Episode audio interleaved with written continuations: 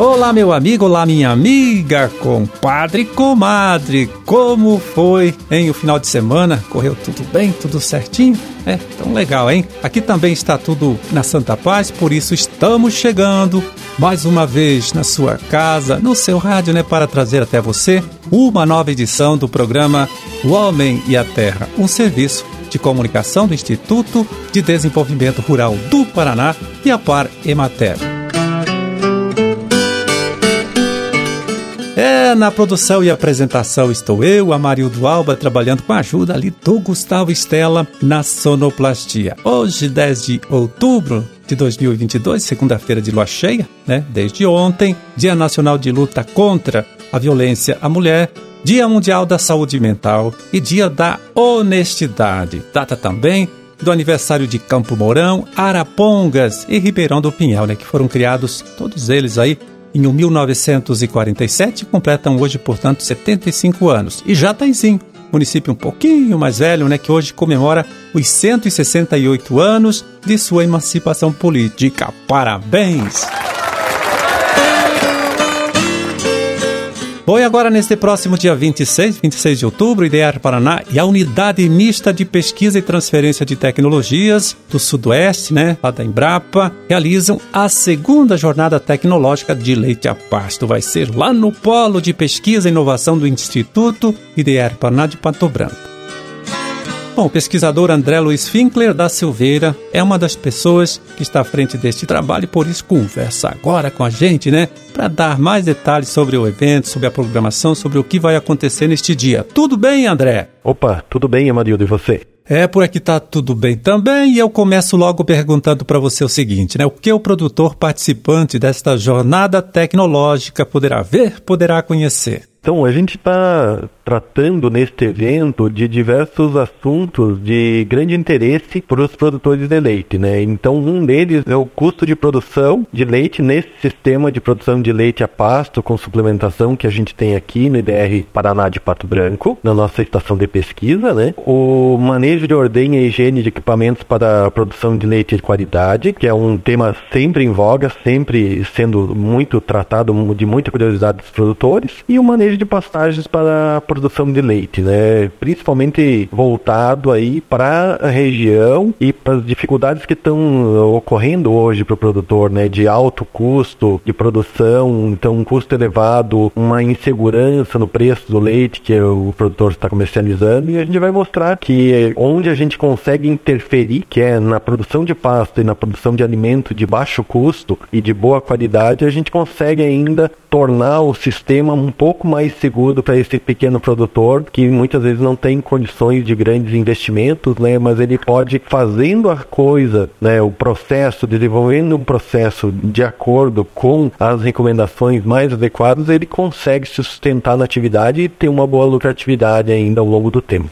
E me explica, André, o que é este sistema de produção de leite divulgado aí por vocês do Instituto IDR Paraná? Então, a gente tem um sistema que roda desde 2013, então vai completar 10 anos, onde os animais têm como fonte alimentar pasto, suplementação com concentrado e o uso estratégico de estilagem, além de sombra para esses animais poderem pastar nos momentos de calor. Esse sistema já faz 10 anos, né, ele estabilizou em 2016 e de 2016 para cá a gente tem todo o acompanhamento de custos, de tudo que é gasto, tudo que entra no sistema né, e tudo que é produzido, tudo que sai do sistema. Então a gente tem condições de falar com assertividade, com base nesses dados, em como que está o custo de produção, né, e como que a gente pode melhorar então a gestão de cada uma das propriedades que trabalha e que tem potencial para trabalhar nesse sistema. Tá, e os criadores aí da região já estão colocando em prática esta proposta de vocês? Então, existe uma série de propriedades já que adotam esse sistema, que a gente tem observado um bom rendimento, uma boa qualidade mesmo de vida do produtor e que a gente verifica muito potencial, né, na expansão da adoção desse sistema. Então, com o tempo, a gente acredita que a atividade vai migrar né, para mais aplicação nessas tecnologias de processo que a gente propõe aqui.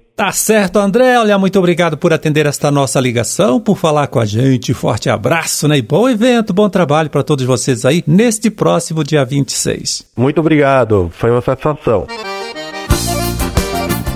É, nós conversamos aí com o pesquisador André Luiz Finkler da Silveira, do Polo de Pesquisa e Inovação do IDR Paraná, de Pato Branco, né? Ele que falou da segunda jornada tecnológica de leite a pasto, que acontece neste próximo dia 26 de outubro, lá no Polo de Pesquisa onde ele trabalha, né? Para você saber mais detalhes sobre toda a programação do evento e até fazer a sua inscrição, viu? Ligue para o telefone lá da estação, anote 46, que é o código DDD da região, 3122 6107. Eu repito para você, vai lá.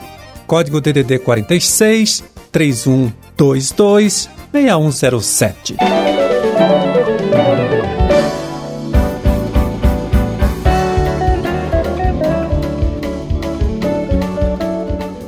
E também em Pato Branco acontece agora entre os dias 19 e 21 de outubro o primeiro Congresso Brasileiro de Adubação de Sistemas, uma realização da Associação dos Engenheiros Agrônomos de Pato Branco. Vai ser lá na sede da Sociedade Rural de Pato Branco. E mais informação sobre a programação você pode conseguir acessando o site, vai lá anote, agroinformativo tudo junto.com barra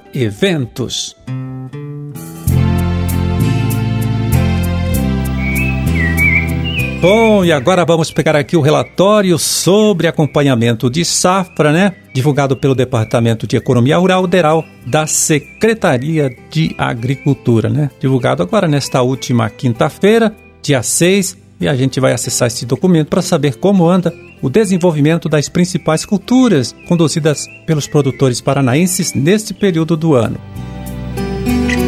Soja, vamos ver aqui a cultura da soja. Olha só, 15% da área prevista para plantio já foi semeada. Trabalho que está mais adiantado, hein? Nas regiões de Cascavel e Toledo, onde 55% das lavouras já foram semeadas, né? E estão em boa condição de desenvolvimento. E feijão, feijão primeira safra, olha só, já teve mais de 50% da área plantada com as lavouras sofrendo em consequência aí do frio né, que teve nesses dias e também do tempo chuvoso. O Paraná deverá ter aí 122 mil hectares plantados com esta cultura, 75% da área concentrada nas regiões de Irati, Ponta Grossa, Curitiba, União da Vitória e Guarapuava. E finalizando, vamos ver aqui como está o milho, né? A cultura do milho, olha só, plantio bem adiantado, hein? Dos 402 mil hectares previstos, né, para a cultura nesta safra, praticamente 70% já foi plantado. 93% dessas lavouras, segundo a Secretaria da Agricultura, estão numa condição boa de desenvolvimento.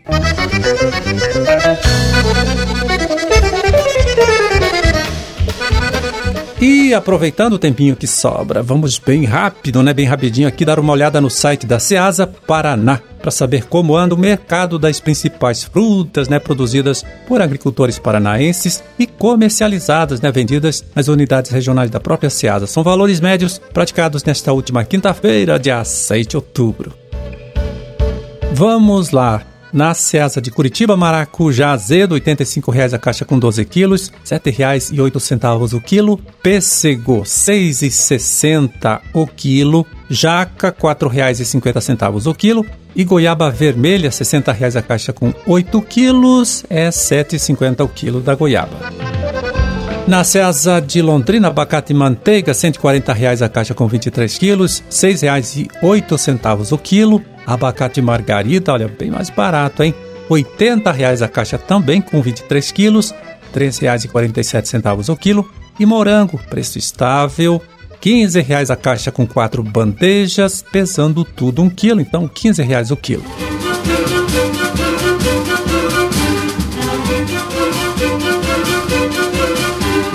Bom, era esse o recado hein, que a gente tinha para hoje. Vamos ficando por aqui desejando a todos vocês aí uma ótima segunda-feira, uma excelente semana de trabalho também. E até amanhã, quando a gente estará de volta aqui, mais uma vez nesta mesma emissora, neste mesmo horário, para trazer até você uma nova edição do programa O Homem e a Terra. Um grande e forte abraço a todos, fiquem com Deus e até lá.